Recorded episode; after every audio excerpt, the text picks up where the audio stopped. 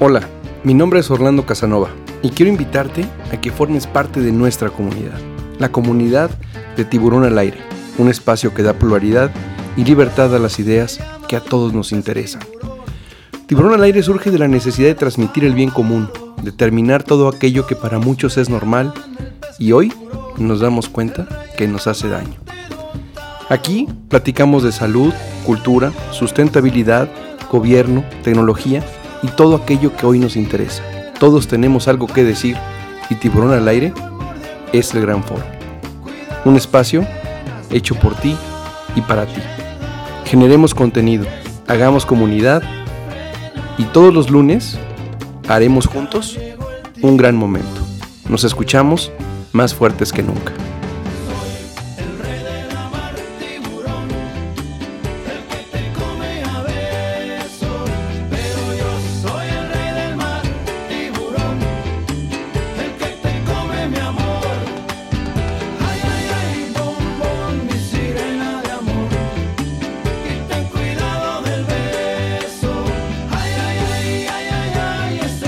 Tal? ¿Cómo están? Bienvenidos, bienvenidos a Tiburón al Aire. Hoy, lunes 28 de febrero. Me da muchísimo gusto que nos acompañen el día de hoy en un programa muy especial.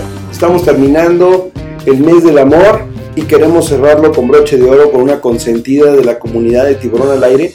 Hoy tenemos una gran invitada. Yo los quiero seguir invitando a que nos sigan en todas nuestras redes, Tiburón al Aire, para formar comunidad, para hacer, para generar contenido y sigamos generando ese cambio que estamos buscando. Y no lo del cambio político, sino hablamos de ese cambio que nos puede hacer un mejor país, unas mejores personas. Así que hoy tenemos una gran invitada que nos va a platicar de algo bien interesante que es el amor.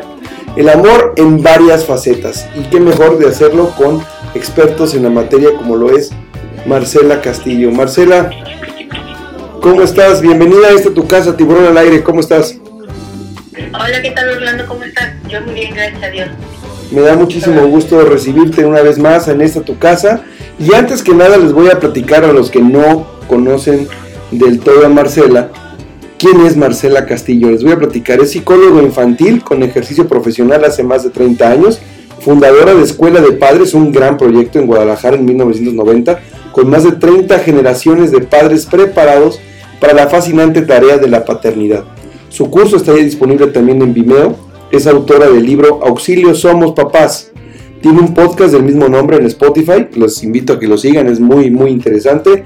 Y una página de Instagram, arroba Marcela Castillo E, con contenido muy valioso para los padres en la crianza consciente. Así que sin más ni más, Marcela, vamos a iniciar con la pregunta que siempre les hago para los que no te conocen todavía. ¿Quién es Marcela Castillo? Platícanos. Bueno, Marcela Castillo yo creo que es una persona como apasionada por la infancia. Desde muy, muy pequeña yo me acuerdo que, que me apasionaba tremendamente la infancia. Siendo yo todavía una niña ya me apasionaba la infancia. Este, me, me fijaban los más pequeñitos que yo siempre me han gustado mucho, siempre me gusta mucho todo el tema de la crianza, del cuidado, de cuidar a otros que son más pequeños, de entenderlos, de saber cómo piensan los niños, de conectarme con ellos. Y bueno, pues eso es lo que toda mi vida ha sido como mi faro que me ha, que me ha dirigido. Eh, yo lo que más quisiera es pues todo lo que yo sé, todo lo que yo he aprendido en estos más de 30 años de experiencia profesional, transmitírselo a los padres, dejárselos para, pues como que para eh, generar un cambio, un cambio que provenga de una mayor conciencia de lo importante que es mi relación con mis hijos, lo importante que son sus primeros años de vida, me encantaría poderles enseñar a los papás cómo sus hijos ven el mundo, cómo ve el mundo un niñito de dos años, de tres, de cuatro, toda esa fascinación, toda esa ilusión, esa inocencia, pero esa gran claridad también y sabiduría, porque creo que si los entendemos, eh, podemos hacer un mundo mejor, de verdad. Yo creo que por eso me encanta la infancia, porque es la esperanza. Eh, yo creo que eso soy, soy la apasionada de la crianza, de los niños, de la psicología infantil. De alguna manera así me podría definir contigo, Orlando. Muchísimas gracias, Marcela. Y, y, fíjate que lo dices bien, la infancia, una apasionada de la infancia.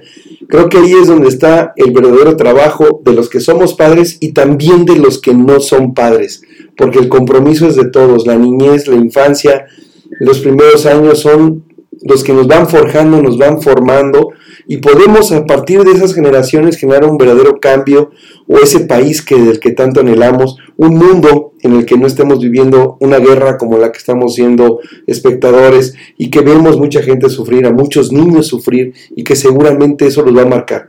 Marcela, hoy vamos a hablar de algo bien interesante, el amor. El amor en muchas facetas, el amor a mi pareja, a mis hermanos, a mis padres, a mi pareja y a mí mismo. ¿Por cuál quieres empezar, Marcela? Híjole, bueno, primero, yo, yo quiero empezar hablando por, por, por, reclamarte, porque qué tarea tan difícil, ¿no? Me hablas tú, que por cierto, el día, del, el día del amor y la amistad, este, vamos a hacer, me dices, vamos a hacer, bueno, un poquito antes, vamos a hacer este programa del amor. Y yo, que bueno, soy bien entusiasta en todo, digo que sí, pues me encampado con todo, ¿no? Y luego fue, fue pasando el tiempo y, y fui pensando, bueno, realmente es que es tan difícil hablar de algo que es tan universal que tiene tantas este, concepciones, tantas... Eh, tan, tan, la gente como que tenemos, tenemos una idea muy equivocada, muy errónea de lo que es el amor y hemos ido caminando con esa idea equivocada y errónea que además ha sido altamente reforzada. y ahorita te voy a platicar, pero nos recuerdan continua y constantemente la sociedad, este, las películas, las canciones, los versos, todo nos está reforzando una idea súper equívoca de, de, del amor, ¿no? Lo que no es el amor. Prácticamente nos empiezan a enseñar lo que es el amor a partir de lo que no es el amor. Entonces de pronto, pues eh, dije yo, caramba, estaré preparada para hablar de lo que es el amor porque es un, un término tan amplio, pero, pero a la vez es tan bonito. Y fíjate que yo creo lo acepté con mucha humildad y con mucho cariño que te tengo, porque yo creo que hay algunas ideas como muy básicas que, que sí debemos de tener claro acerca de, de lo que es, de lo que no es el amor. Este, y bueno, obviamente yo voy a empezar por referirme de manera irremediable. Hay que hacer referencia al psicoanalista, psicólogo social, filósofo humanista. Tú sabes, eh, de origen judío alemán, que es Eric Fromm, que todo el mundo ha escuchado, ha leído frases, ha leído a Eric Fromm porque tuvo eh, una gran parte de su trayectoria, eh, estuvo interesado en hablar sobre la naturaleza del amor. Este, Eric Fromm, que vivió y murió aquí en Cuernavaca, México, pues escribe uno de los más grandes libros y, y más, este, yo creo que los más conocidos y que más lo perfilan a él como, como psicoanalista, como filósofo, que es el arte de amar, en donde habla ampliamente de, esta, de este sentimiento humano que él no, no, lo, no lo define como una emoción, sino como un, un ejercicio y un acto que es fruto de la libertad y de la voluntad. Este, pero bueno, él habla del amor en todas sus facetas y creo, eh, o por lo menos tengo esta idea, habría que ver si, si no estoy eh, mal informada, pero creo que es el primero que define los tipos de amor que hay. Ya había hablado Aristóteles del amor a sí mismo, etcétera, pero no los había como escudriñado tan bien como los define después Eric Fromm. Y, y bueno, él habla sobre todo, dice, el amor no es una emoción, dice, que nos quede bien claro, eh, es una capacidad, una capacidad que puede desarrollarse como cualquier otra capacidad. Es una capacidad que está muy ligada a la responsabilidad, al respeto y sobre todo que se basa en el interés por el cuidado de los demás, eh, con un verdadero conocimiento de lo que el otro necesita, de lo que la otra persona desea y lo que le hace bien, con lo que puede estar feliz cuando hablamos de que no es una emoción, porque los psicólogos luego estamos un poquito peleados con, con, los estados de ánimo, con las emociones, quizás tú, tú te has dado cuenta. Eh, ¿Por qué? Porque son reactivas, porque una emoción responde a un estímulo. Yo, una emoción es el miedo y, a mí me da miedo cuando es un sonido fuerte. De alguna manera no soy responsable de mi miedo. Puede ser por un condicionamiento viejo, puede ser por lo que tú quieras, ¿no? O de pronto yo puedo tener la emoción de la carcajada, ¿no? De la diversión. ¿Por qué? Porque pues, de pronto sucede algo que me parece muy gracioso, que es inesperado y entonces suelto la carcajada. Eh, pero dice que no, que el, el, amor no tiene que bajarse al nivel de una, de una emoción. Es una capacidad. Y es una capacidad que en, en la cual uno se va haciendo bueno, uno se va haciendo mejor, se va ejercitando en la vida. Y este es un concepto que me, déjame decirte que yo, de las primeras veces que escuché que el amor era una capacidad, me gustó mucho, me encantó, porque normalmente lo entendemos como algo que está fuera de mi control, como, como que yo no sé por qué lo amo, pero lo amo muchísimo, quisiera quererte pero no puedo, o bueno, ¿qué quieres? Irremediablemente estoy enamoradísima de tal o cual persona y por ello sufro su desprecio y sufro su, eh, no sé, su abandono y etcétera. Y eso no es verdad. Este, cuando una persona, eh, por ejemplo, quiere ejercitarse en una habilidad como una carrera de foto, por decir así, eh, pues ¿qué hace? Empieza a entrenarse, empieza a correr cada que pueda, donde pueda, en los colomos, en la primavera, en un camellón. No está esperando a que llegue el escenario final, a que llegue la competencia o la gran carrera o la, o la olimpiada, este, para correr con todo, con todas sus fuerzas. No, se está entrenando durante todos los, días de su vida para ser un excelente corredor, corredor, para tener condición física, para aprender, para hacerlo cada día mejor. Y es exactamente lo que debe de pasar con el amor. Nosotros no, no vamos a amar una vez que llegue la persona adecuada o la persona ideal y vamos a guardar nuestro amor hasta entonces. No, no, no. Nosotros deberíamos empezar, si queremos ser personas con una gran capacidad de amar, amando cada que pueda, amando en diferentes situaciones, en diferentes contextos, siendo amorosos en la vida cotidiana. ¿Con quién? Con las personas que te rodean, con los que están a tu lado, este, no esperando que llegue como que el gran amor de mi vida y entonces guardándome ese amor y siendo una persona que lo tiene ahí guardadito para poderme conectar por medio del amor solamente con tales o cuales personas. Este es un, ejercicio bien bonito y realmente nosotros podemos, a nuestra mente pueden venir personas muy amorosas, personas que hacen las cosas con muchísimo amor, que se relacionan con sus compañeros de una forma muy amorosa, interesándose por los demás, queriendo el bien de los demás. O sea, mentiras que no podemos amar a quienes no son nuestra familia o no conocemos o no tenemos con ellos una relación profunda. Claro que no, porque ahorita como vamos a ver en las diferentes definiciones de amor, el amor no es una posesión, no es una subordinación. Eh, digamos que el amor es por encima de todo la preocupación activa por la vida, por el cuidado, por el bienestar del otro. Eh, algo que yo voy a, sentir un placer cuando yo favorezco el crecimiento de otros, cuando yo favorezco el bienestar de las personas que amamos. Si nos ponemos a pensar que yo soy una psicóloga y que puedo ejercer mi carrera con todo el amor del mundo, no es lo mismo dar una instrucción, hacer una entrevista, eh, trabajar con un paciente que tiene que mejorar una habilidad o tiene que conocer un concepto o tiene que superar un duelo. No es lo mismo si yo lo hago con amor que si yo lo hago sin amor. ¿Me explico? O sea, es, es, es, es, emoción la que conecta profundamente con el otro ser humano.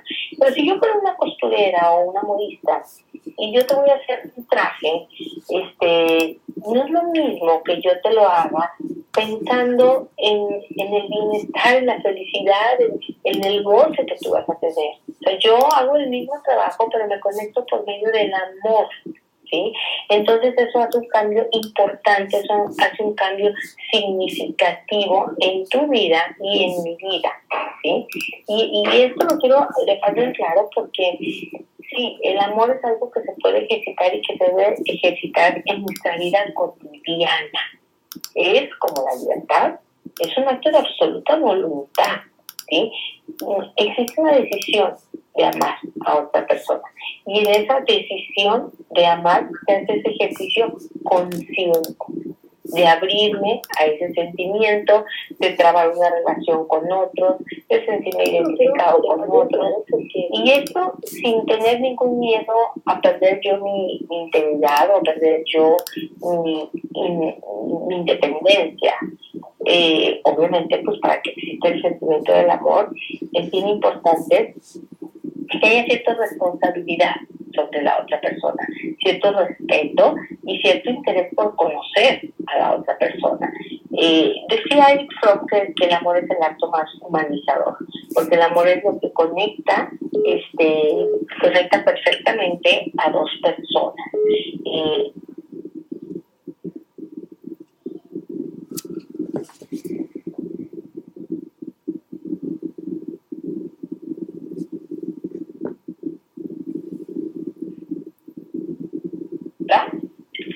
Ahí estamos, te perdimos un segundo, nos quedamos en, el, en que lo que dice Eric Fromm, que el amor es el acto más humanizado. El, el, acto más, más humano y dice Eric Fromm, es, la experiencia del amor es el acto más humano y más humanizado, porque es el que puede conectar a dos personas profundamente en, en, en, en una mirada común, ¿sí? en un bienestar común. ¿sí? Y bueno, el amor no lo entendemos la mayoría de las veces así, Orlando. La mayoría de las veces el amor lo entendemos de una manera infantil, por ejemplo. Los niños que dicen, amo porque me aman. Y muchos, muchos adultos infantiles también dicen, bueno, yo quiero mucho a alguien porque ese alguien me ama. Y si tú me amas, pues yo como respuesta te tengo que amar. Y para los niños está bien, está bien porque no han comprendido el verdadero concepto del amor. Y con eso amas mucho a papá o mamá, sí, los amo mucho. ¿Por qué los amas? Porque ellos me aman a mí muchísimo. Bueno, está bien, pero el amor no manda. ¿sí? El amor es al revés, o sea, me aman porque yo amo, yo produzco el amor, yo siento o experimento este amor, que solamente tiene una respuesta en el otro, que es la respuesta del mismo amor. También hay un amor sumamente inmaduro que es te amo porque te necesito, es la mayoría de, los, de los adultos tenemos este concepto, ¿no? Y el amor maduro dice, no, yo no te necesito, yo te amo, te necesito solamente porque te amo, pero ¿cómo no necesitar de ti? Y esta es la gran confusión que hay culturalmente, en donde se confunde esa necesidad, ese, esa, ese apego, y eso es muy diferente. Entendemos que el amor te va a complementar, entendemos que el amor te va a llenar un gran vacío. Es decir, la persona amada o el objeto amado o incluso el proceso que amo, que el proceso puede ser amo el fútbol, amo mi carrera de futbolista, ¿no? Y entonces eso me hace una persona completa, eso me hace una persona plena, o amo una persona que me llena un gran vacío, ¿sí? O amo ciertos objetos que me llenan un hueco. Eso no es verdad. Para amar realmente tenemos que amar desde la plenitud, no desde la carencia. Si yo amo un objeto que me llena o una persona que me completa, cuando yo, yo, yo llego a perder ese objeto, o cuando yo tengo la amenaza simplemente de perder a esa persona, pues entonces viene eh, ese sentimiento de me falta un tacho. Cuando tú te vas, eh, te, llevas una gran, te llevas un pedazo de mí, entonces, pues con qué voy a llenar mi hueco interno, con qué voy a llenar esta huella de abandono, con la que todos de alguna manera venimos cargando desde edades muy tempranas, ¿no? Que es un gran tema, el tema de la huella de abandono. Es el agujerito que todos traemos dentro y que se nos va formando en los primeros tres o cinco años de vida, pues muchas veces por una crianza inadecuada o por pérdidas graves, etc. Entonces, lograr amar de esta manera es que tú superitas, te superitas a la existencia del otro para sentirse pleno, para sentirte feliz. ¿Qué es lo que sucede? No dejas ir al otro, no le das libertad, lo sometes, lo atrapas, porque de alguna manera si tú me complementas, si yo te amo porque tú me haces una persona plena y completa, imagínate qué miedo. Si tú te vas, me dejas siendo una persona incompleta.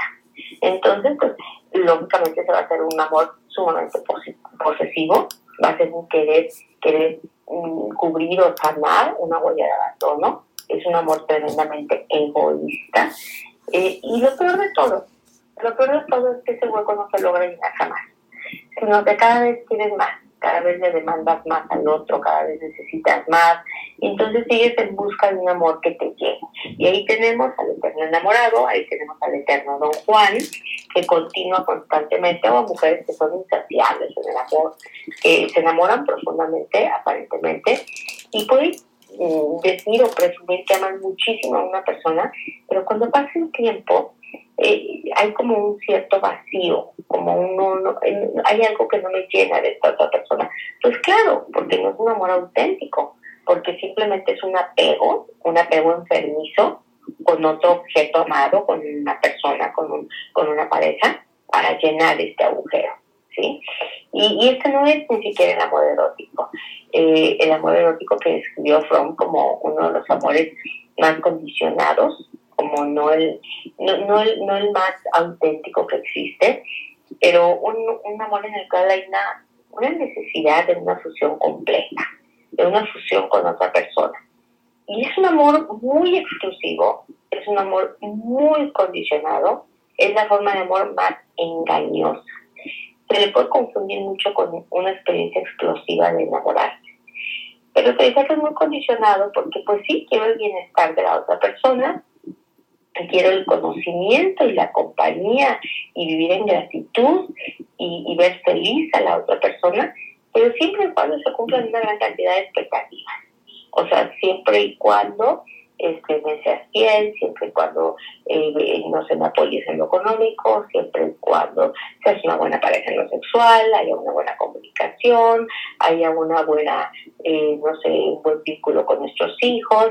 Y, y, y, entonces ese amor es un amor que de pronto eh, es tan difícil de equilibrar, de mantener, de mantener vivo, que es casi, casi como, como una montaña rusa, ¿no? En donde muchas veces tenemos una marea alta y estamos amando mucho a la otra persona, haciendo mucho por el amor que tenemos por la otra persona, pero de pronto eh, eh, es como que nos desanimamos, es como que abandonamos un poco ese amor consciente y estamos esperando recibir de la otra persona.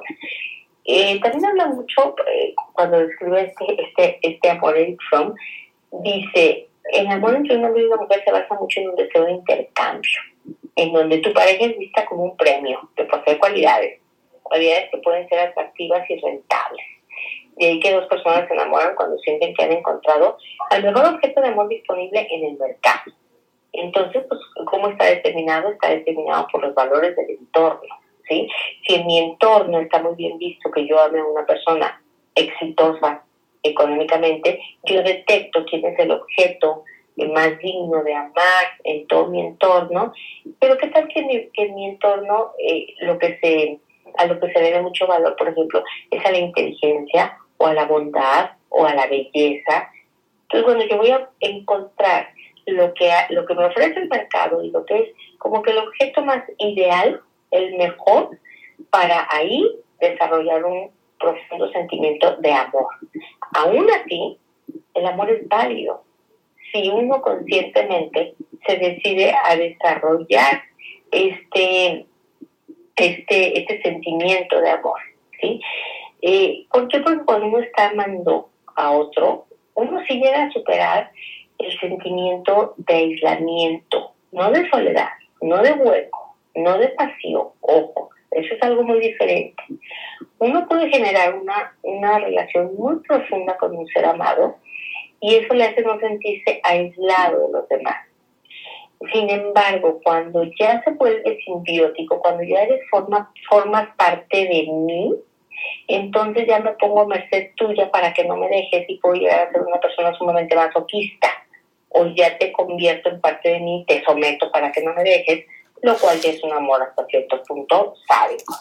Mira, cuando me, eh, escogíamos una, una canción para, para cerrar este programa que hablará del amor, no sabes qué difícil es, Orlando, no sabes qué difícil es encontrar una canción que no refuerce esto, que no refuerce este, este, este, extrema posesividad entre los seres humanos, en donde si tú te vas, te llevan la mejor parte, mayor parte de mí, o no soportaría tu ausencia, o este vacío que me dejó tu amor, o no me enseñaste a vivir sin ti, o bueno, cada frase que hay, eh, o iré a donde tú vayas, tu Dios será mi Dios y tu rey será mi rey. O sea, pues todas las canciones, cuando tú las analizas, hablan de un apego profundísimo a la otra persona, pero no hablan realmente de un amor maduro que no sea simbiótico, en donde yo voy a preservar mi propia individualidad, en donde yo respeto, amo mi propia integridad y soy consciente de que la única responsable de mi crecimiento personal soy yo. Y yo obviamente me va a hacer mucho más feliz la vida cuando yo amo y me siento amado, que me va a enriquecer muchísimo, pero no con miedo, no con sometimiento, sino en absoluta libertad. ¿Ok? Y el que se parece un poquito más al amor ideal, al amor per se, es el amor materno el amor materno empieza, bueno, empieza a generarse desde muy, muy temprano con la vida del niño, antes de que incluso lo conozcas físicamente, y empieza como una afirmación, como una afirmación de este ser nuevo que, que viene a esta vida, y como una afirmación de sus necesidades, o sea, quiero su bienestar, quiero su supervivencia, quiero comunicarme amorosamente con esta personita, ¿para qué? Para poderlo interpretar para poder darme cuenta qué necesita, qué necesita para estar sano, para estar bien, para venir a esta vida con las mejores herramientas posibles. Este, y bueno, de alguna manera, el acto de amor de los padres a los hijos es algo que ha permitido eh, que la especie mm, siga y se eternice y siga viva. ¿Por qué? Porque si no, si no hubiera ese acto de amor tan profundo que tiene una madre para posponer sus necesidades, postergarlas, postergar muchas cosas personales para buscar el bienestar del, del, bebé, pues ya hubiéramos muerto. Todos los que estamos aquí en la vida vivitos y coleando, somos el producto del inmenso amor de por lo menos otro ser humano. Si un bebé nace y no recibe el amor de su madre, un cuidado amoroso, si lo deja en la banqueta, y en la banqueta no recibe el amor eh, cuidadoso del el bombero que pasó por un lado o del, no sé, de la empleada que pasó y lo encontró y lo recogió, si no es alimentado, tapado, cuidado, acunado, abrazado con amor, pues no tiene ninguna posibilidad de sobrevivir. Nada, ninguna. Tú dejas a un bebecito en una banqueta y que nadie le muestre amor y ese bebecito en unos cuantos días o horas va no hay manera. Entonces, eh, estamos aquí, estamos vivos y hemos llegado hasta esta edad porque hemos sido cuidados amorosamente por alguien. Y este amor materno, este amor que se preocupa por el bienestar del otro, pues yo creo que es el que, el que se acerca un poquito más al amor ideal, a ese amor de desinterés total de no, no me importa nada de lo que tú me des, me importa tu bienestar, me importa, me hace feliz verte feliz, gozo y disfruto sabiendo que tengo la posibilidad de, de, de, cumplirte tus necesidades básicas, de hacerte una mejor persona, de traer felicidad a tu vida, de traer bienestar a tu vida. Y ese es el amor de una madre, ¿no? Donde muchas veces eh, tu felicidad está lejos de mí tu felicidad está en una carrera en el extranjero. O tu felicidad es que vayas al kinder, ya a tus tres añitos. Y eso me hace a mí tremendamente infeliz. O sea, yo que más quisiera que te quedaras aquí en mis brazos, yo que más quisiera que te quedaras aquí en mi casa. Sin embargo, entiendo que tu felicidad está lejos y te doy esa libertad porque verte cómo vas a gozar, cómo vas a cumplir tus sueños, cómo vas a alcanzar tus objetivos, viéndote feliz y realizada, casada con un, con un inglés, yo soy inmensamente feliz, aunque eso implique que yo te veo una vez al año. Entonces, ¿qué mayor muestra de amor que, que, que esa, no? Que cuando, que cuando yo antepongo mi apego hacia ti, porque me fascina tu felicidad. Y es ese amor que luego a veces también el amor de madre lo perdona todo, lo perdona todo, porque no está condicionado, no deberías estar condicionado a que tú cumplas con mis expectativas, a que tú este, me, me, respondas como yo espero que me respondan en la vida. No, no es un amor de te amo porque llenan mis aspiraciones y porque cumples con tu deber. No, no, no un amor de padres es te amo de manera absolutamente incondicional. Te amo y quiero tu bienestar, aunque muchas veces no cumples con mis expectativas, aunque muchas veces no estás cerca de mí o, no cumples con tu deber. Ni modo, y aquí está, de regreso, de regreso de ese viaje, de tu experiencia personal, siempre vas a encontrar el amor de tus padres, ese amor auténtico, que no es no, no tiene el condicionamiento o los condicionamientos que tiene el amor de pareja, el amor de pareja, donde hay una como, como es más auténtico y, produce mucha felicidad a los padres, el bienestar de sus hijos. Y, y, bueno, después también una forma muy común de amor es, el amor fraterno, el amor entre hermanos, que no solamente son hermanos eh, de sangre, ¿no? sino en donde se tiene ese sentido de responsabilidad, de cuidado, de respeto, de, querer que un ser humano tenga ese bienestar.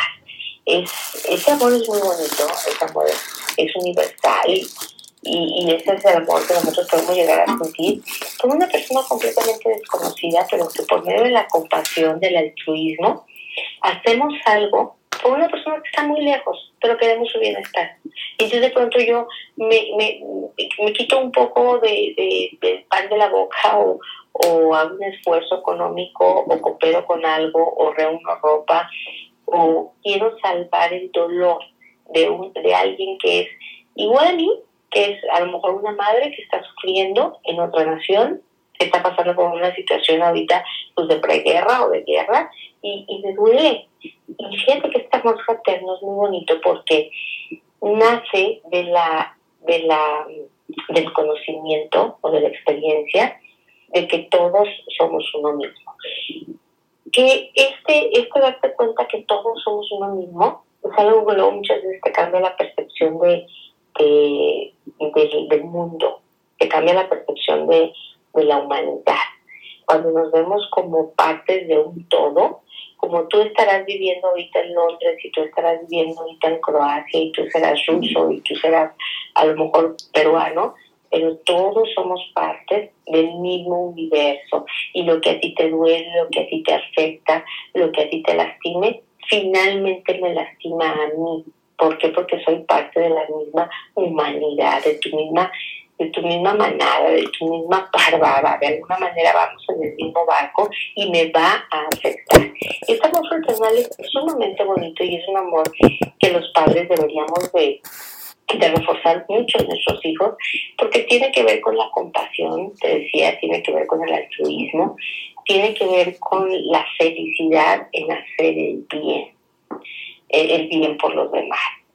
Y bueno, que, va, que va, van a ser los hijos que si ven que tienen unos padres pues altruistas o compasivos, van a aprender estas, este, estos actos amorosos.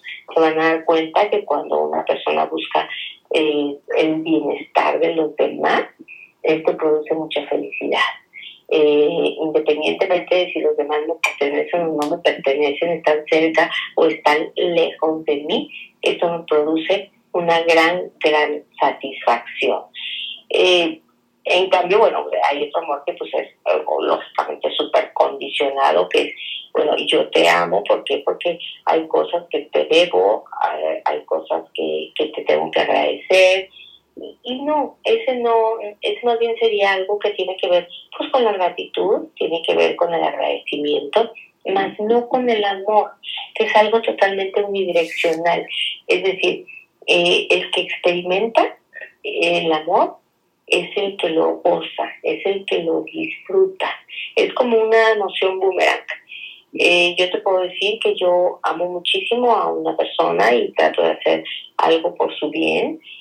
Em, y el que está disfrutando esta experiencia positiva del amor es el que lo experimenta. El otro puede recibir actos amorosos y estos actos amorosos puede disfrutarlos o no, puede gozarlos, pero sin embargo, el que los da es el que está consciente, es el que está dando una respuesta inteligente, el que está dando actos amorosos, disfrutando, gozando.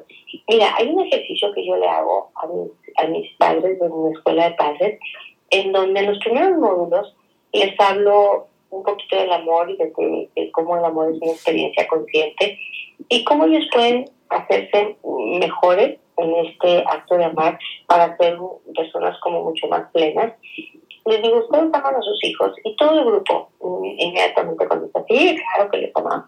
Ustedes ahorita en este momento, este martes a las, a las once y media de la mañana, ustedes están amando a sus hijos. Y claro, claro que sí. A ver, levanten la mano los que están amando a sus hijos. Levanten la mano todos, invariablemente. Yo me pongo a hacer una serie de, de ejercicios mentales, una serie de ejercicios matemáticos, y ellos empiezan a ocupar su mente. Y esa experiencia de amor, que es plenamente reconocida porque tiene una temperatura, tiene una localización en nuestro pecho, en nuestra garganta, en nuestra boca del estómago, qué sé yo, donde tú ubiques esa sensación de, de aleteo, de palpitación, de un poco, un poquito más calor cuando piensas en la persona amada. Esto se te olvida cuando tú empiezas a resolver problemas matemáticos o problemas tácticos, se te olvida completamente porque no estás concentrado de una manera consciente en el acto de amar. Y después les, pongo estos ejercicios, les pregunto, ¿ustedes en este momento, díganme la verdad, siguen amando a sus hijos? Y todos aceptan, unas con una carcajada y otras bastante sorprendidas, no, que si tú no experimentas de manera consciente el amor, si tú no lo ejercitas, a ver, voy a pensar en el amor que le tengo a tal persona. ¿Por qué? Porque tengo que hacer algo por ella y en este momento lo estoy experimentando. Si tú no te das conscientemente a experimentarlo, por supuesto que no será en automático. En una pareja no es como, ay, claro que te amo y te amo todos los días de mi vida y te amo constantemente. Claro que no. Tú tienes que hacer esa conciencia de pensar amorosamente en el otro y experimentar esa, ese sentimiento hacia el otro que te lleva a tomar ciertas decisiones si las decisiones las tomamos en base al amor, las decisiones siempre serán correctas. Pero muchas veces no, muchas veces nos estamos relacionando eh, a otro nivel. No, no estamos relacionándonos de manera amorosa, sino lo que me conviene, lo que deseo, lo que... Generalmente tú te relacionas eh, eh, a dos niveles. O, o, o al nivel del amor, en donde pienso en el bienestar, o al nivel del miedo, en donde me protejo. Porque lo opuesto a ese sentimiento amoroso, te decía, es el sometimiento. Lo opuesto al te amo es el te necesito. Entonces, cuando yo te necesito, me invade el miedo. Porque si yo te necesito y tú te vas o te puedes ir, eso me llena de pavor. Entonces, yo voy a hacer muchísimas cosas para que no te vayas. Y todas esas cosas que yo hago para que no te vayas, que son respuestas del miedo, y no son respuestas que, que vayan a generar un bienestar ni en ti ni en mí. Si quisiéramos realmente aprender a amar, deberíamos de proceder entonces como, a ver, yo realmente no lo hago bien y voy a ensayarlo. Y voy a ensayarlo con personas que yo puedo aprender a dejarlas en libertad. ¿sí? No puedo empezar y como primera persona en mi vida a la que amo, que es el amor de mi vida y mi pareja con la que me voy a ir a gastar. Porque entonces llegas completamente incapacitado para el amor. ¿no? Empiezas a ser amoroso con los vecinos, a ser amoroso con los sobrinos, a ser amoroso con, con, este, con, con tu jefe, a ser amoroso con tus empleados. Entonces vas aprendiendo que tú puedes tener una respuesta de amor y que la puedes ejercitar, perfeccionar, mejorar, criticar. No, no actúe desde el, desde el amor hoy, hoy actúe desde el miedo, porque pues decía, incluso lo platicaba mucho esto de si nosotros quisiéramos aprender a amar, deberíamos de proceder como si quisiéramos aprender cualquier otro arte, por eso llamó su libro El arte de amar, como si quisiéramos aprender música, pintura, carpintería, medicina, ingeniería, ¿Qué tienes que hacer si quieres volverte un excelente carpintero? Practicarlo constantemente, romper tablas, eh, muebles chuecos, todo te sale mal. ¿Hasta qué? Hasta que te vuelves un experto. Cuando tú puedas a experimentar el amor por una mascota, por un vecino, sin esperar, como te, como te decía, a que llegue la persona adecuada, estás amando de diversas formas, pero estás ensayando a amar con desapego, sin miedo a que la otra persona se vaya, sin miedo a que la otra persona te abandone. Al contrario, entendiendo que, pues, que se puede amar en absoluta libertad, que no pasa nada si la otra persona se va. Y que como es un acto consciente, pues tú podrás ejercitar el amor con mucha intensidad hacia una persona durante un tiempo largo y después pues lo dejas de experimentar, porque pues no es para siempre. El, en sí amamos siempre, vivimos la, la vida de, una forma amorosa, pero no amas siempre a la misma persona. tú, Orlando, no amas a tu primer amigo que tuviste en la universidad como lo amabas en aquel momento.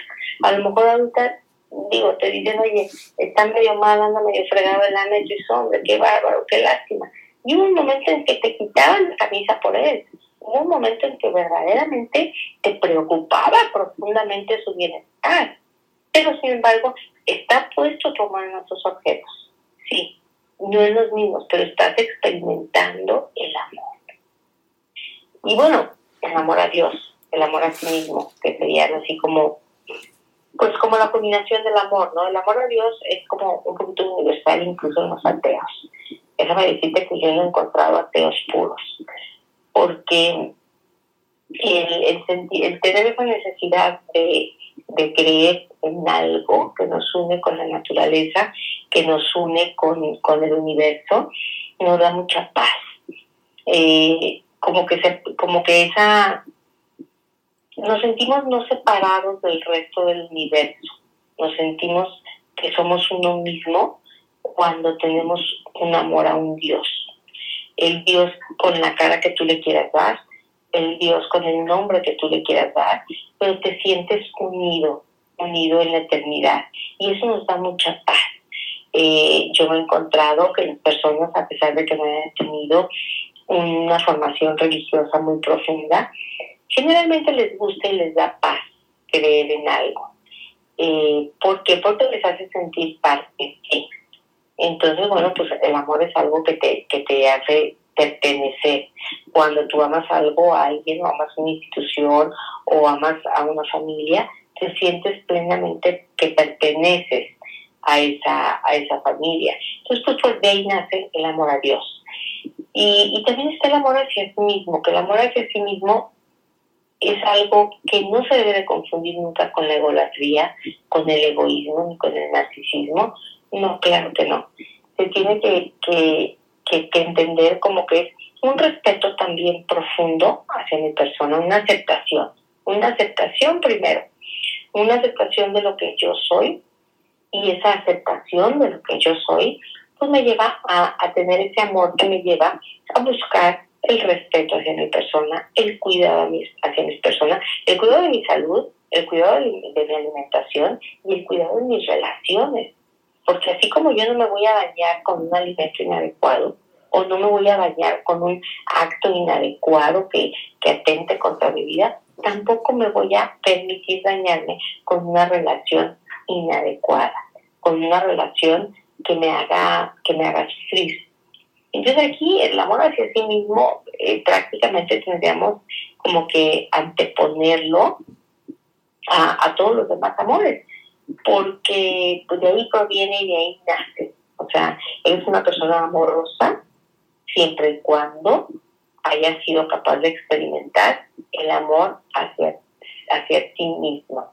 Eso, bueno, a mí me parece algo muy, muy lógico, ¿no? Una persona que se odia, una persona que se detesta, que no está contenta consigo misma, este, y que está buscando de una manera intensa eh, nomás apegarse y apegarse y apegarse a los demás, pues no los está amando realmente. No es una persona ni plena ni feliz ni que se ame a sí misma.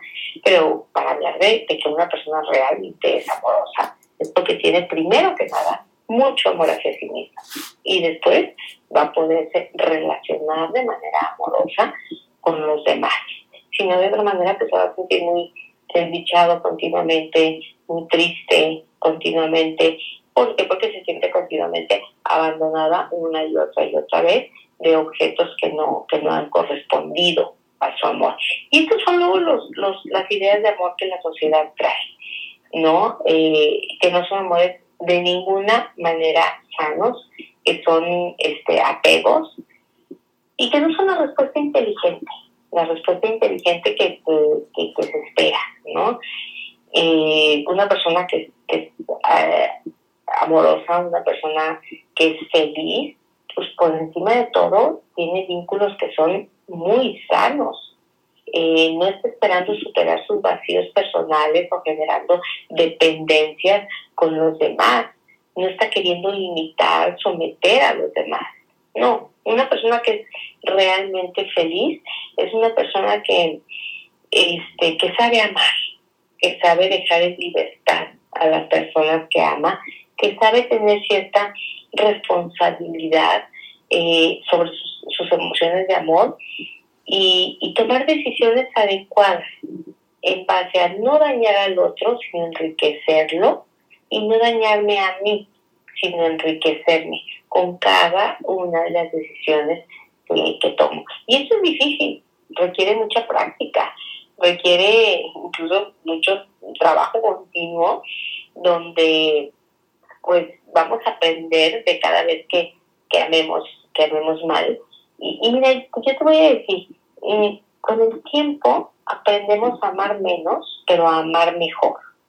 No sé si tú, Orlando, puedes recordar algunos de tus primeros amores. Yo, por ejemplo, a mí me queda muy claro mi primer amor a los 12 años y luego tuve una relación muy intensa de amor a los 20 años y, y luego mm, tuve otra cerca de los 30 años y luego tuve un divorcio que traté de vivir también de manera muy amorosa, lo malo bien que pude y tuve amores ya maduros. Y yo te voy a decir que, que mi forma de amar ha cambiado muchísimo con la vida. Yo creo que de alguna manera todas estas prácticas, no nada más de amar a las parejas, sino amar también estas prácticas de amar a vecinos, amigos, a, pacientes, a compañeros de trabajo, en donde eh, me he dado cuenta que no hay que amar muchísimo, que hay que saber amar, que hay que amar bien, que hay que amar de la manera correcta respetando mucho al otro, dejando crecer al otro, eh, soportando o entendiendo la posibilidad de que el otro tiene una libertad y por lo tanto también podría caminar, irse, alejarse de nosotros y de todas maneras tú sigues sintiendo compasión por el otro, interés, respeto por el otro, porque los budistas describen muy padre la, el, concepto del amor, por ejemplo. Ellos hablan de que la intención del amor es iluminar. Eh, es decir, el amor va a liberarnos del sufrimiento. Eh, ¿Por qué? Porque tú simplemente le das luz, le das bienestar, tienes un genuino deseo del bien hacia el otro. Y ese genuino deseo del bien te lleva a tener actos, acciones, acercamientos amorosos, en donde, bueno, pues esto provoca una energía padrísima, una energía que provoca muchísimo bienestar. Y bueno, ellos hablan mucho de la amabilidad y la benevolencia porque lo, lo, relacionan mucho con el amor, eh, sin apegarse a la persona, sin que uno pertenezca a, al otro, porque cualquier, cualquier apego de, de, de juramento eterno, de tú me perteneces, yo te pertenezco, pues a la larga genera muchísimo sufrimiento. Entonces, pues ellos hablan de que para amar algo es importante que no te aferres, porque como todo, todo es impermanente, ese, objeto amado, esa persona amada, lógicamente se va a ir, se va a alejar, va a morir, va a cambiar. Es imposible porque nada permanece estático, todo cambia, todo se transforma. Si tú amas algo, tienes que admitir este principio de la impermanencia. Tienes que admitir que ese ser, que ese objeto, que esa persona, pues se va a alejar. Entonces, pues te tienes que alegrar, te tienes que alegrar verdaderamente por, el, por, por lo que he tomado sin ninguna clase de recelo. Y que eso sería lo que, lo que, lo que define un amor verdadero. Me, me, me, hace feliz tu felicidad y si tu felicidad está en crecerte, alejarte, seguir tu propio ritmo de crecimiento, pues está bien. No, no, el amor no es ese enamoramiento que lleva a convulsiones y mm, emocionales muy fuertes, a fuertes dependencias, etcétera. Entonces, bueno, creo que estamos muy en para entender el verdadero amor hacia otro ser humano, porque sí nos tiene que quedar claro, o sea, hay un interés profundo de bienestar por el otro. No hay una necesidad del otro, al contrario, hay una plenitud de mi ser y desde mi plenitud en donde no te necesito, yo busco tu bienestar. Y es una gran tarea, yo creo que tenemos una gran tarea de practicarlo continua y constantemente. Eh, ¿Por qué? Porque felicidad y amor están sumamente relacionados. Una persona que es capaz de ejercitar el amor es una persona que, que vive muy feliz, que vive muy en paz y no tiene que encontrar a la persona adecuada, repito, para amar. Puede vivir con amor, puede amar a su prójimo, puede amar al vecino, amar al que le ayuda a barrer la banqueta todos los días. Y, y entonces experimentar esta emoción que le llena de, mucha energía positiva. Eso es realmente el amor, no el enamoramiento, no el apego enfermizo. Eh, no, no, sé qué opines, pero muchas veces sí, pues nos sacamos de onda porque decimos, bueno, pero que el amor no es encontrar una persona y curarse amor eterno y, y, tener una intimidad padrísima. No, no, no, ese es un enamoramiento, eso es una relación de pareja, pero ese no es el amor como tal. Marcela, nos dejas con grandes reflexiones, créeme lo que saber la capacidad que tiene el amor, el amor nos hace, nos humaniza, que tiene que surgir de, de la plenitud y no de la carencia, pero nada más para finalizar el programa, eh, Marcela, la verdad te agradezco muchísimo todo esto que nos platicaste, que eres, de verdad, se transmite, se siente el conocimiento y la pasión que le pones a todo lo que haces. Porque, como conclusión del programa, ¿por qué si el amor, como lo acabamos de platicar ahorita, puede darnos tantas cosas buenas, ¿por qué nos complicamos tanto con el amor? Porque no amamos, porque nos apegamos porque hemos confundido el amor con el apego. Porque todo eso que nos hace sufrir, que nos atormenta, que nos amarra, que nos lleva a dominar al otro, a someterlo, a tiranizarlo, a condicionarlo, no es amor realmente, es apego. Porque generamos profundos apegos por una huella de abandono muy, muy, pero muy honda con la que cargamos continuamente. Primero deberíamos de curar esa huella de abandono, de sentirnos personas plenas y después experimentar el amor. ¿Por qué? decías, Marcela, el amor más, más puro, más sincero es el primero que conocemos, que es a los padres. ¿Por qué se torna tan complicada de repente la relación con los padres? Pues mira, yo creo que hay muchas veces hay un una necesidad de los padres de reafirmarse, de, inmortalizarse o de calificarse por medio de la, del, del actuar de sus hijos, en donde decía, estos padres que aman a sus hijos por o siempre y cuando cumplas con mis expectativas, tengas un buen comportamiento, encajes con la familia, este, respetes este linaje, y bueno, ese realmente no es un amor, esa es una necesidad personal de definirme a mí misma como un excelente padre. Y fíjate que nace de una huella, que es donde yo no estoy segura de mi amor a mí mismo, no estoy seguro de mi valía personal. Y como no estoy seguro de mi valía personal, entonces yo me preguntaba, ¿yo qué soy? Entonces yo, a ver, yo Marcela Castillo, ¿yo qué demonios soy? Y como no tengo una buena definición y como no tengo un conocimiento de mí mismo, digo, ah, ya sé, soy la mamá de Melissa y Jimena. Ah, ok, soy la mamá. Ah, ok, si soy la mamá de ellas, entonces voy a ser la mejor mamá. Porque si me voy a definir como ser la mamá de este par, entonces sus actos me calificarán a mí.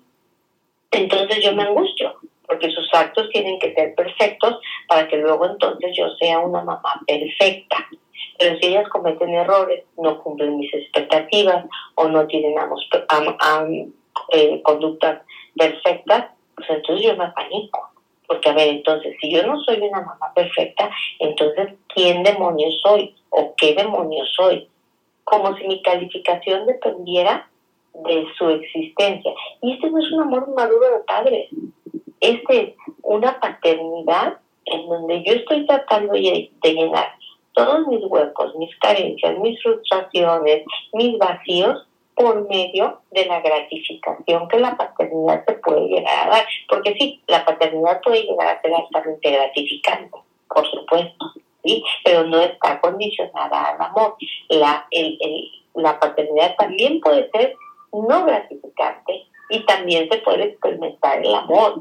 Y mira, en, en maravillosa profesión que yo tengo donde me enriquecen día con día este, todas las personas con, con, las cuales convivo, en la temporada 2 de los podcasts yo hice una serie de entrevistas con madres de hijos de niños especiales, en donde pude contactar, escuchándolas a ellas, pude comprender o contactar a través de ellas el profundo amor incondicional que una madre de un hijo especial tiene a su hijo, en donde no va a cumplir sus expectativas, no va a tener la conducta brillante deseada, no la va a sacar de pobre, no va a ser, este, no sé, una persona que a lo mejor llegue a admirarlo profundamente por sus logros en lo económico, en lo político, en lo social, etcétera, etcétera, sino más un amor profundo que se basa en algo muy simple, quiero tu bienestar.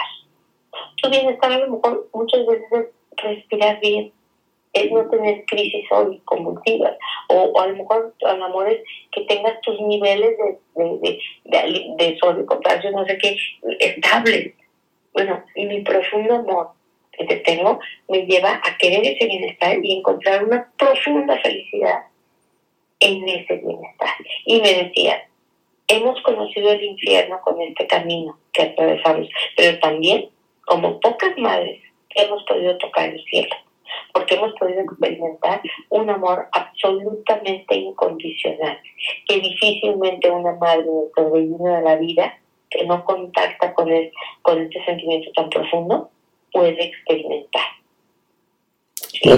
Marcela, qué increíble reflexión nos acabas de compartir. Créeme lo que es enriquecedora, leccionadora. Y ya para, ahora sí, el tiempo se nos termina. Para terminar, Marcela, el amor, ¿por qué más bien, te pediría cinco consejos, tres consejos para que esa capacidad de amor no se pierda. No digo solo con la pareja, con los hermanos, con los padres, con nuestros vecinos, lo decías tú, con nuestros amigos, conmigo mismo, con cómo, cómo no me dejo de querer. Si nos pudieras dar algunos consejos rápidamente. A ver, yo creo, yo creo que lo primero sería, eh, el amor solo, solo es capaz de ser generado por personas amorosas.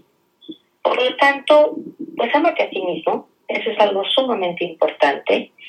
Eh, ejercita el amor, no esperes amar a las personas adecuadas, ama, ama, ama a, la, persona que te atiende el pan mañana, ámala, o sea, salúdala con amor. ¿Por qué? Porque ese es un entrenamiento pequeñito que te va a ayudar para tu gran carrera de fondo. ¿Sí? O sea, ama en todas las circunstancias en las que puedas, porque lo vas a necesitar. Y en tercero, no esperes grandes cosas de las personas a las que amas. Eh, entiende que la libertad está muy por encima de todo. Entonces, eh, solo se ama en libertad y solo se es libre cuando se ama. Ese es un gran paradigma, ¿no? Por lo tanto, entiende que todo aquello que tú amas, tienes que dejarlo en libertad ya digo, lo sabemos eh, en, en, el, en el versito decía más algo de cada libre, y bueno, pero no lo sabemos a veces de fondo. Es importante a los hijos dejarlos en libertad, amar en libertad a una pareja que en libertad quiere estar contigo. Entonces eso sería también, o sea, no condicionar el amor. Sería amarte a ti mismo, amar lo más que puedas en todas las circunstancias, en todas las condiciones y entender que el amor eh, tiene que darse en un ámbito de libertad. Y, por último, eh, el amor es un, un, una emoción boomerang. El amor vuelve a ti, porque el que lo goza, el que lo disfruta, el que, el que verdaderamente se satisface, es el que ama, no el amado. Marcela. esa experiencia infinitamente poderosa es el que ama. Sin duda alguna, el amor es, como bien lo dices, un boomerang. Marcela, no me resta más que agradecerte tu presencia aquí en Tiburón al Aire, tu casa. Es la segunda vez que nos acompañas, eres una consentida de la comunidad, tu contenido, tus programas siempre tienen mucho éxito y dejamos la puerta abierta para una tercera eh, visita, ¿te parece? Pero por supuesto, muchísimas gracias, gracias por toda la paciencia de, escuchar estas mm, diatribas terribles del amor, porque pues sí, es así, es, así es el tema del amor, es, es pago, pero tiene sus riquezas y tiene sus sus cosas que hay que tomar en cuenta. Eh, de verdad, gracias a ti por invitarme, por tomarme en cuenta. Un saludo a toda tu maravillosa audiencia. Este, y pues te mando un abrazo con mucho amor. Gracias, igualmente Marcela. Platícanos rápidamente dónde te pueden seguir, escuchar, cómo va tu, si hay algún curso cercano, tú estás en Guadalajara, pero si hay algún método para hacerlo a distancia, los micrófonos son todos tuyos. Ay, gracias. Sí, yo estoy en Guadalajara con mi curso de Escuela de Padres, que ya, bueno, como lo decías tú, más de 30 años de, de dar el curso de Escuela de Padres, que ya está en Vimeo, que lo pueden tomar cualquier persona a su propio ritmo.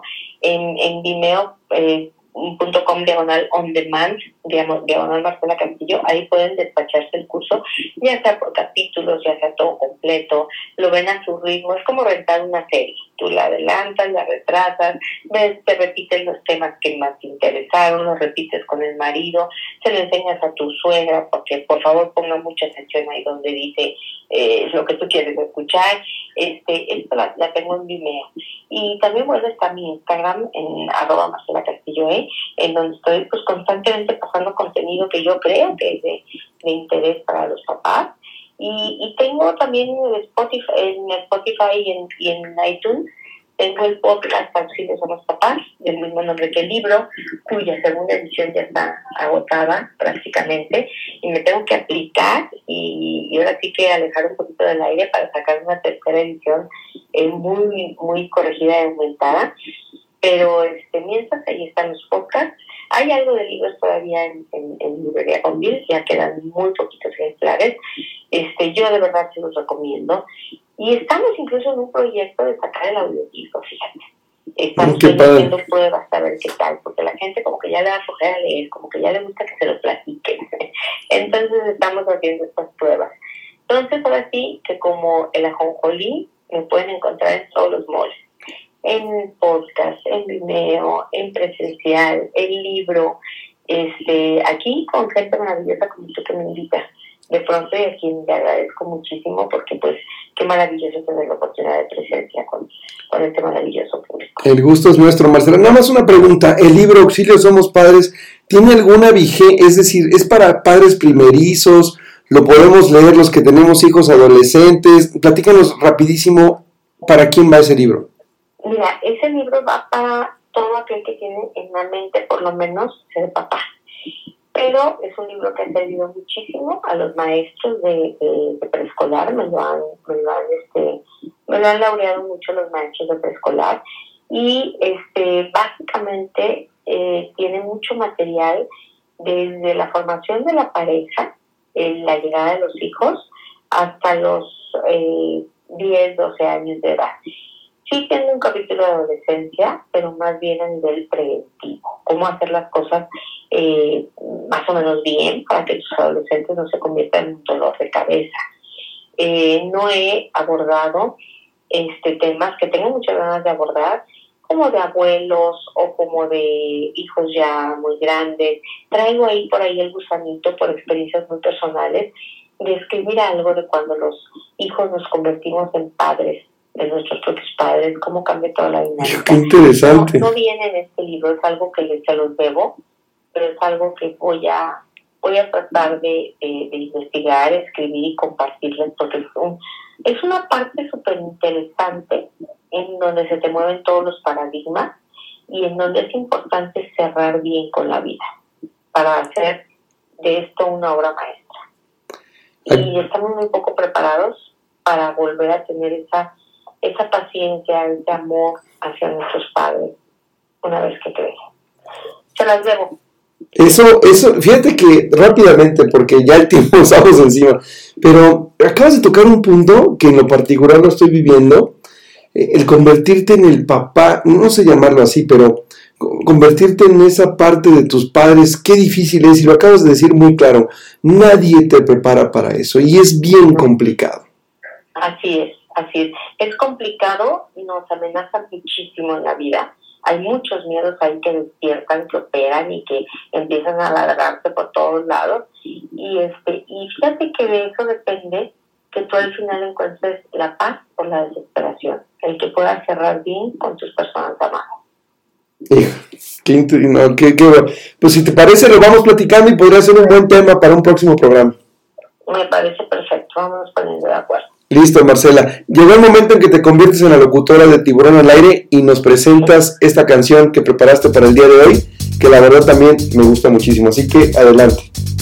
Ah, con todos ustedes, the air, que es donde debe estar. Marcela, muchísimas gracias. Así es. Sin lugar a dudas, que se respire el amor. Marcela, muchísimas gracias, que estés muy bien, cuídate mucho y que sigan los éxitos y por favor, sigue generando todo ese contenido que tanto bien nos hace. Muchas gracias, Orlando. Gracias a todos por poner su atención en esto y con tanto cariño, con tanto amor. Yo. Gracias a todos los que nos escucharon. Esto fue Tiburón al aire. Mi nombre es Orlando Casanova. Y si nos escucharon, fueron parte de un gran momento. Gracias y hasta la próxima. Love is in the air, in the thunder of the sea. And I don't know if I'm just dreaming. Don't know if I feel safe. But it's something that I must believe in. And it's there when